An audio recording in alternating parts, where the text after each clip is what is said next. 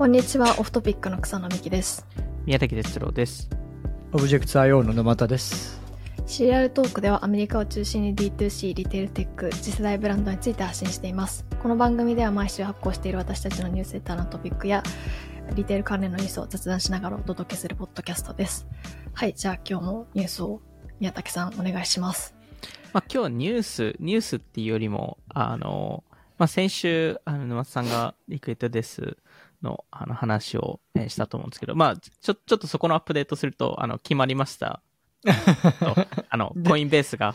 あの、500系ぐらい出して、えー一応、あの、コインベースが、えっと、リクイッドデスのパッケージに乗ることになりましたと。あ、コインベースで確定したんだ。確定しました。あれ、それって eBay で入札してた人とは別なのかね？別ですね。あの、最終的にちょっと、あの、多分、な最終的に DM とかでやり取りをしたっていう、えー、どとこだったので、はい。一応そこのアップデートが、えーあったっていうところと、えーまあ、あの、先週、まあ、その、リクイットデスカスうんのスーパーボールに合わせて、まあ、そういうキャンペーンをやったっていう話だったと思うので、あの、ちょっと今週はちょっとスーパーボールでの、まあ、CM、えー周りの話をできればなと思いますと。まあ、あの、きょあの、先週も言った通り、あの、今年に関しては30秒枠で、まあ、6 6.5ミリオンから7ミリオンぐらい、えの価格だったので、まあ、かなり高いですと。で、それが枠を抑えるためだけのコストなので、それプラス制作コストとか、えーかかりますし、まあ、基本的に、あの、傾向としてよくあるのが、まあ、よくセレブとか、えー使う傾向があるので、まあ、さらにコストかかって、えーいるっていうところの中で、えっと、まあ、少なくとも、えー59ぐらいの広告が、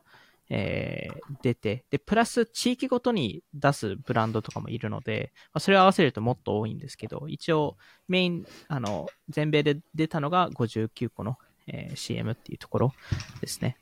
なんか見ました？お二人。その CM とか一部？見ましたよ。見ました。あのー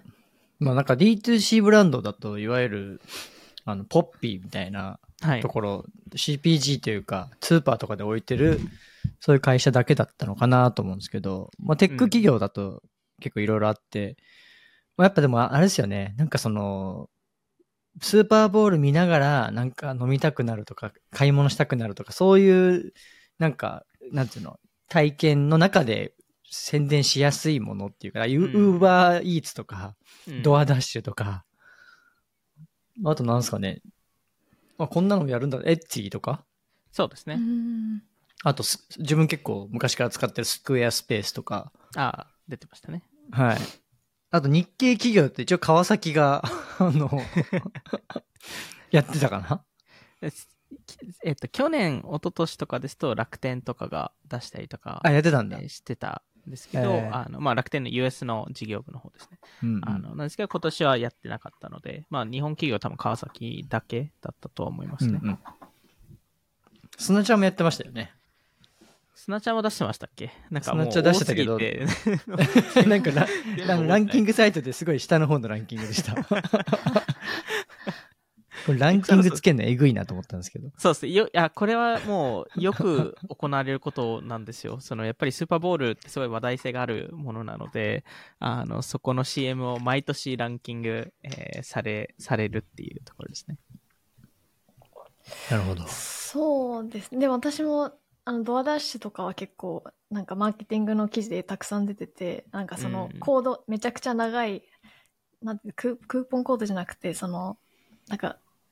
なんですかね。ああいうの、なんていうコードなんですかね。まあでもプ、プロモコード的なやつですよ、ね。プロモコード、プロモコード。あの、もうめちゃくちゃ長いみたいなのとか、あの、面白いなって思ったのと、まあ、ススクエアスペースも毎年すごい面白いなと思ってたので、で、マーティン・スコセッシが監督みたいなので、結構前から話題になってましたけど、そうなんかめちゃくちゃ、あ、これマーティン・スコセッシなんだ。いや、そうなんですよ。だからそなんかあんまりその要素が意外となくって、本当だ。であと、マーティン・スコセッシの娘さん、フランチェスカさんっていう人が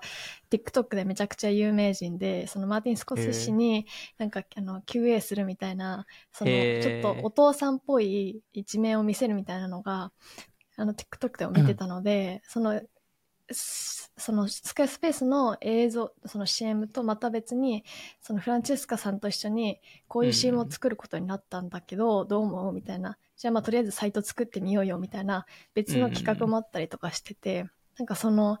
TikTok 上で人気だったその2人の関係性みたいなのが、その別のコンテンツとしても出てたっていうのはすごく面白いというかその短い作品を作ることになったんだみたいなのを、なんかそのフランチェスカさんが TikTok でめちゃバズる動画作ってるっていう、なんていうか、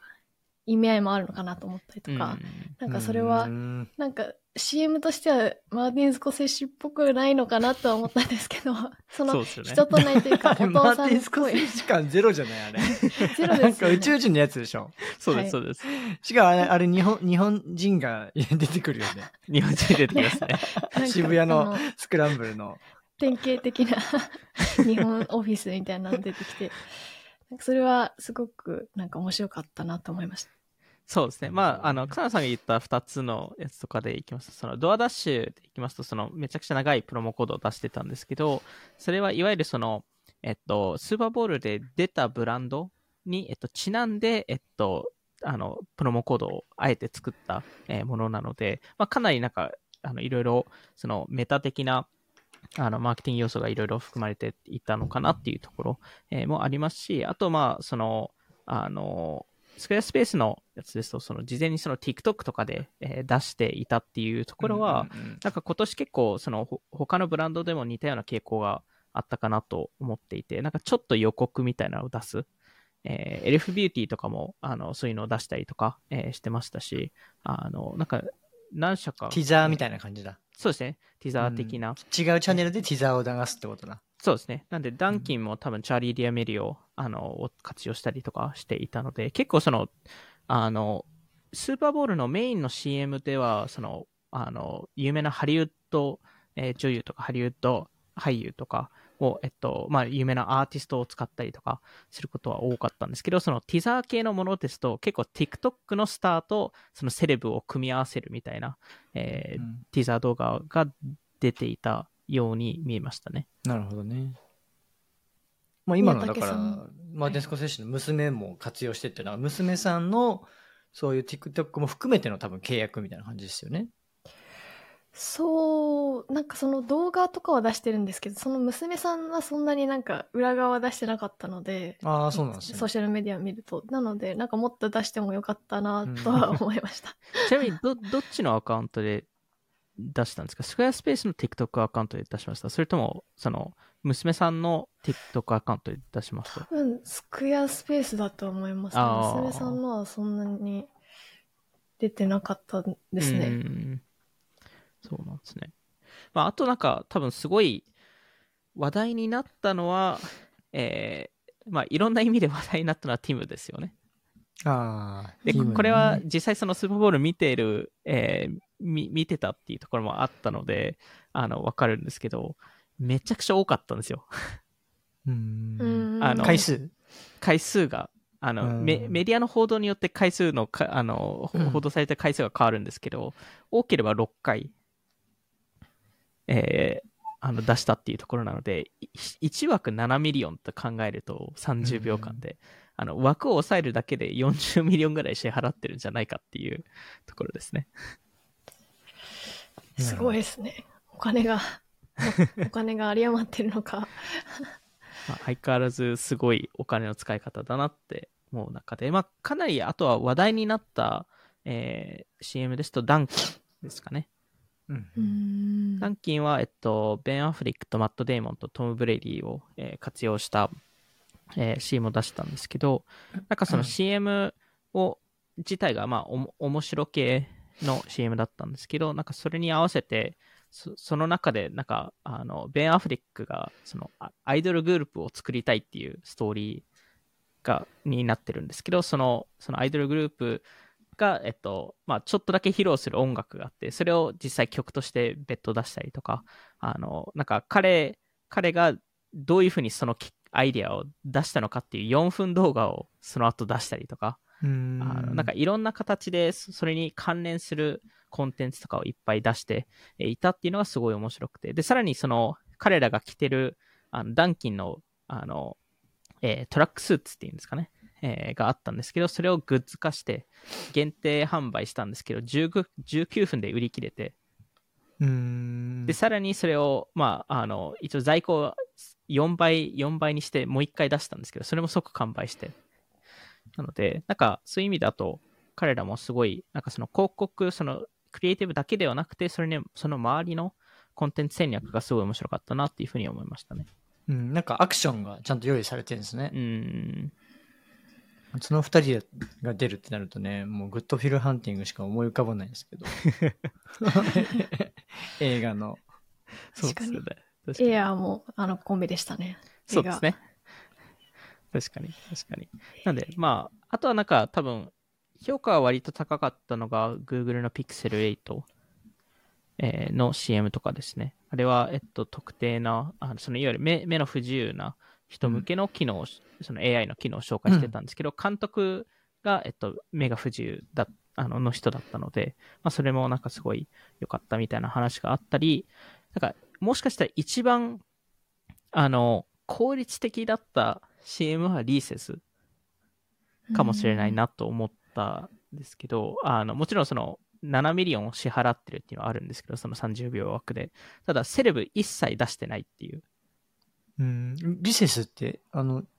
あの、ジュースの？あ、いや、えっと、あれです。えっと、あの、チョコレート。お菓子か。チョコレートとピーナッツバターを組み合わせたあのあのお菓子ブランドですね。あの彼らがすめちゃくちゃ分かりやすい CM を出してきたので、あのでも一切セレブ使わずにっていうところは、まあ、しお大きかったかなっていうところですね。あとはまあ、あとはまあ、ベライゾンが出した CM はもうかこれは完全ビヨンセパワーですね。なるほどね。これみんなあれなんですかね。この、ちょっとやっぱ作り込んで面白いものだったりすると思うんで、その後報道されることによる、なんかリーチとかも織り込んでやってるんですかね。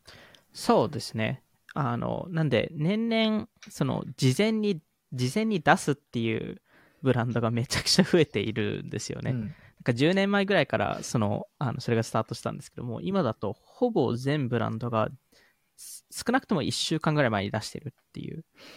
パターンが多いですね。え、その本編っていうか動画自体本編です。ああ、そうなんだ。はい。なんであ、僕はほとんど本編を、あの、事前に見てます。あ YouTube とかで見れるってこと？YouTube とかでドロップします、ねあ、。そういうことなんですで、ね。そそれも、あの、えーメディア側が全部取り上げるので、うんうんなんかまあ、もうちょっと大きなカルチャーモーメントを作るためっていうところもありますし、やっぱり競争が激しいので、うん。うんあの、なので、その、その前に、まあ、とりあえず一部の人口に、うんあのリーチするために、えー出してるっていう感じですね。逆に去年話題になったけど、今年やってない人たちとかっているの？去年は覚えてないですけど、2、3年前がクリプト、クリプトブームあのタイミングで、QR コードが動いてたやつ。あーえっと、コインベースのやつですかね。コインベースのやつ。はい。あの、もうなんかクリプト企業がなんか10社ぐらい出た、出た年が。あったなっていうのは覚えてますね。まあ、ゆすごい有名な FTX のやつがありましたはいけど、はいはい。スタートアップは減ったんですかね、そういう意味だと。だいぶ減りましたね。そういう意味ですと。ううんん。なんか、まあ全然見当たらなかった気がします。黒字化圧力が かかってますから、全体的に。で、その中でポッピーが、ポッピーがよくそうですねやりま。したよねって感じですよね。で、ポピーもこれめちゃくちゃ戦略的だった気がするんですよ。ちょうどなんか最近あのリークされてるじゃないですか、そのコカ・コーラが買収しようとしてるっていうのもはいはいはい。これもおそおそらくなんですけど、ポピー側がリークしてるので、うんうん。あの、この戦略って、あの、過去、ねあの、えっと、えーっと、シュミッツかな？シュミッツうんうん。が、えっと、同じことをやったと思うんですけど、まあ、彼らは多分やったと言わないですけど、あの、その、まあ、買収検討されてるっていうことをリークすることによって、競合が同じく買収、あの、買収検討してくれるっていう、でそれで、まあ、価格が上がるっていうことをやろうとしてると思うので、なんか、この、あの、スーパーボール CM も、あの、いわゆる、まあ、どこまで ROI が彼らにあるかはわからないですけど、なんかそれを出すことによって、そのナショナルブランドであるっていうのを、なんか見せたかったのかなっていうふうに思いましたね。なるほど。まあ、一回、なんかその情報戦略の一環なんじゃないかっていうはい。ことね。うん。ポピーはちなみにうん。どどういう CM だったんですか？え、ふなんか割と普通の CM じゃなかった？すごい普通でしたよね。なんかセレブとかも出てきてないよね、あうれ。んなんか、なんか、出たかもしれないんですけど、うん全く覚えてないってないんうか体にいい炭酸ジュースですみたいな感じのあ、あの、なんか、スーパーボールで流す意味あんのかなって。そうなんですよねちょっ。なんか、普通のテレビで出る CM に見えてしまったので、とうん。制作費がより、ちょっと広告費そうがすごい。7ミリオンで全部使っちゃって、そうかもしれないです。なんででまあなんか、そこら辺のなんか戦略とかもすごい面白いと思うので、なんかその、ほとんどのブランドが面白系で、はうんあの、CM 出すので、なので、うん。あえてもうちょっと感動をよ寄せにするとか、よくバドワイザーとかですと、感動を寄せ、あの、感動寄りにし従ししてた時期もあったので、なんかそこら辺もちょっとどうするのかっていうところはありますし、あと今年ちょっとびっくりしたのが、あの、一応今年アメリカですと大統領選挙ではあるので、はい。なんか政治系の CM がもうちょっと出るのかなと思ったんですけど、い1個しか出なかったので、それは割となんか驚きでしたね。なるほど。宮武さんのお気に入りは何だったんですか？まあでも、ダンキン、スケッチャーズでしょ？スケッチャーですか？スケッチャーズ特攻野郎 A チームのさ、あのなんか一番いかつい人いるじゃん。あれがなんかスケッチャーズ履いてるっていうわけわかんない。あの、ミスミスター T でしたっけ？ミスター T？はい。ですよね。多分あれ、でここれもなんかすごい、なんか誰を活用するのかってすごい面白いですよね。その、やっぱりそのあ、どの層を狙うのかっていうのが、ねそれで結構明らかになったり、えーすると思うので。これどの層を狙ったんですか？このミスター T は。そもそもそもミスター T を知ってる世代ってもうちょっと上の層にな,、なるのでですよね。はい。なんで、多分そこを、そこに一応、あの、まあ一応、アメリカの多くの人たちが見るので、うん。なのでまあ一応全員に、全員に理解でき、してもらえるような、あの、コンテンツが必要っていうところでしたね。ごめんなさい。それで、哲郎さんのおなんかお気に入りはどれですか？まあ、ダンキンとか、まあ、無難にすごい面白かったなっていうのは、えーっと、思いますし、あとは、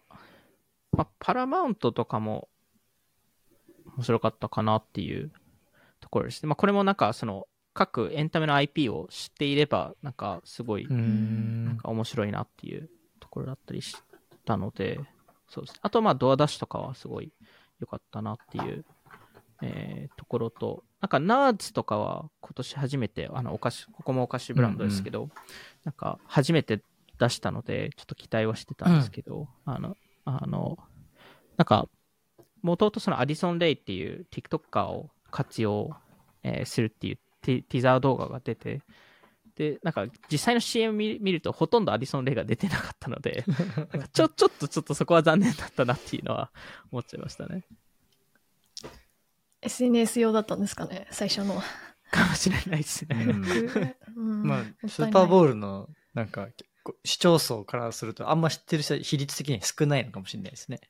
そうですね。まあでも今年でいきますと、やっぱりテイラー・スウィフト効果があったので、あの、なんでより多くの女性と、えっと、うん若者層が見てた、えーっていうこあのそことを考えると、なんか実は、まあ、あの、これもどのブランドも予想してなかったので、あの、その、そもそもその枠を取るのって去年から取ってるので、うんうん。なので、だ誰もここの、これがこういうふうにおなるっていうのは知らなかったので、あの、まあでも、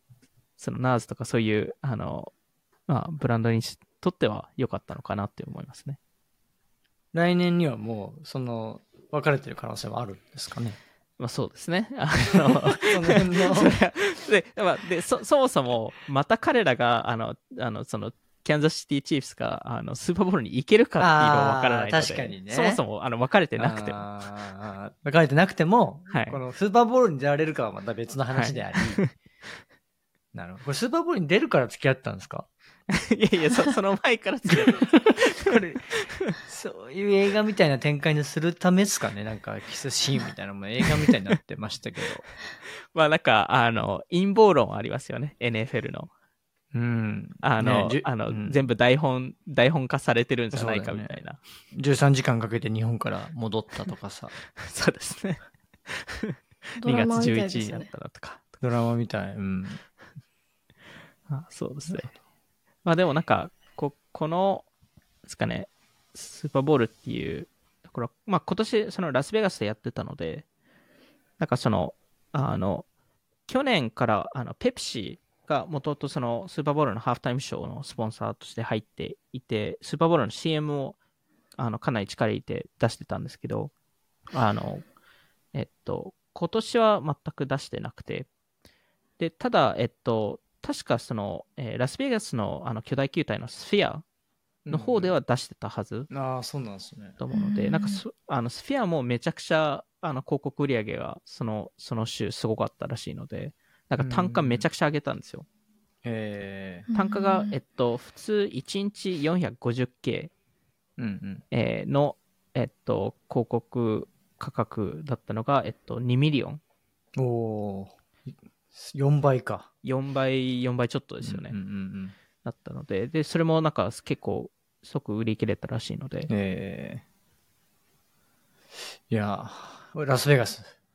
そうですね、あの、あのうん今年は、ちょっと来年はちょっとわかんないですけど、